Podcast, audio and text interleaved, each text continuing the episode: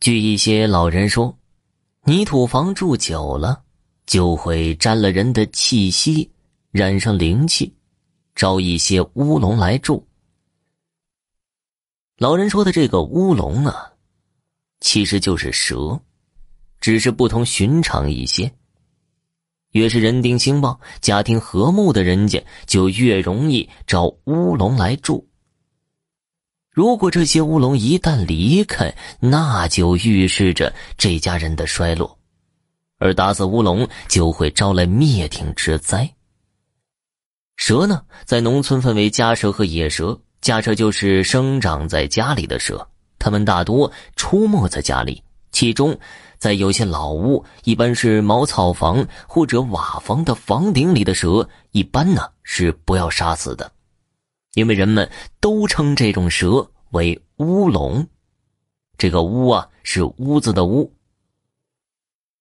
下面咱们要说的呀，就是几年前的事儿了，就发生在距我们不太远的一个村子里。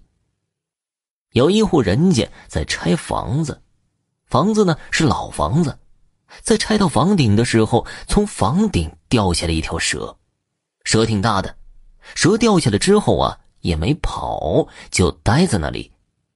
那家人知道这是乌龙啊，就没敢伤害他。但是蛇就是不走，这家人不管是给他烧香啊，还是拜什么的，就是不走。这个时候，有一个邻居，一个男人，五六十岁了，来到他们家，看到这个蛇老不走，估计也是个胆子大的人。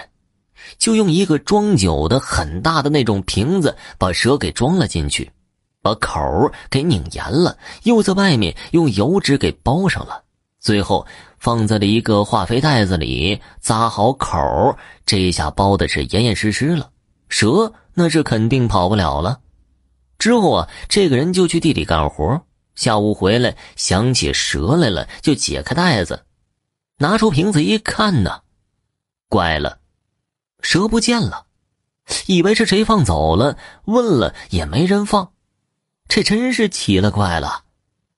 他一想，坏了，自己真抓了乌龙了，现在乌龙自己走了，别回来找自己麻烦。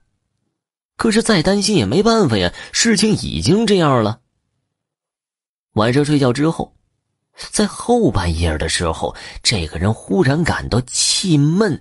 憋得吸不上气了，难受的不得了，赶紧把他送进医院。在医院经过治疗，花了近一千块钱才算好的。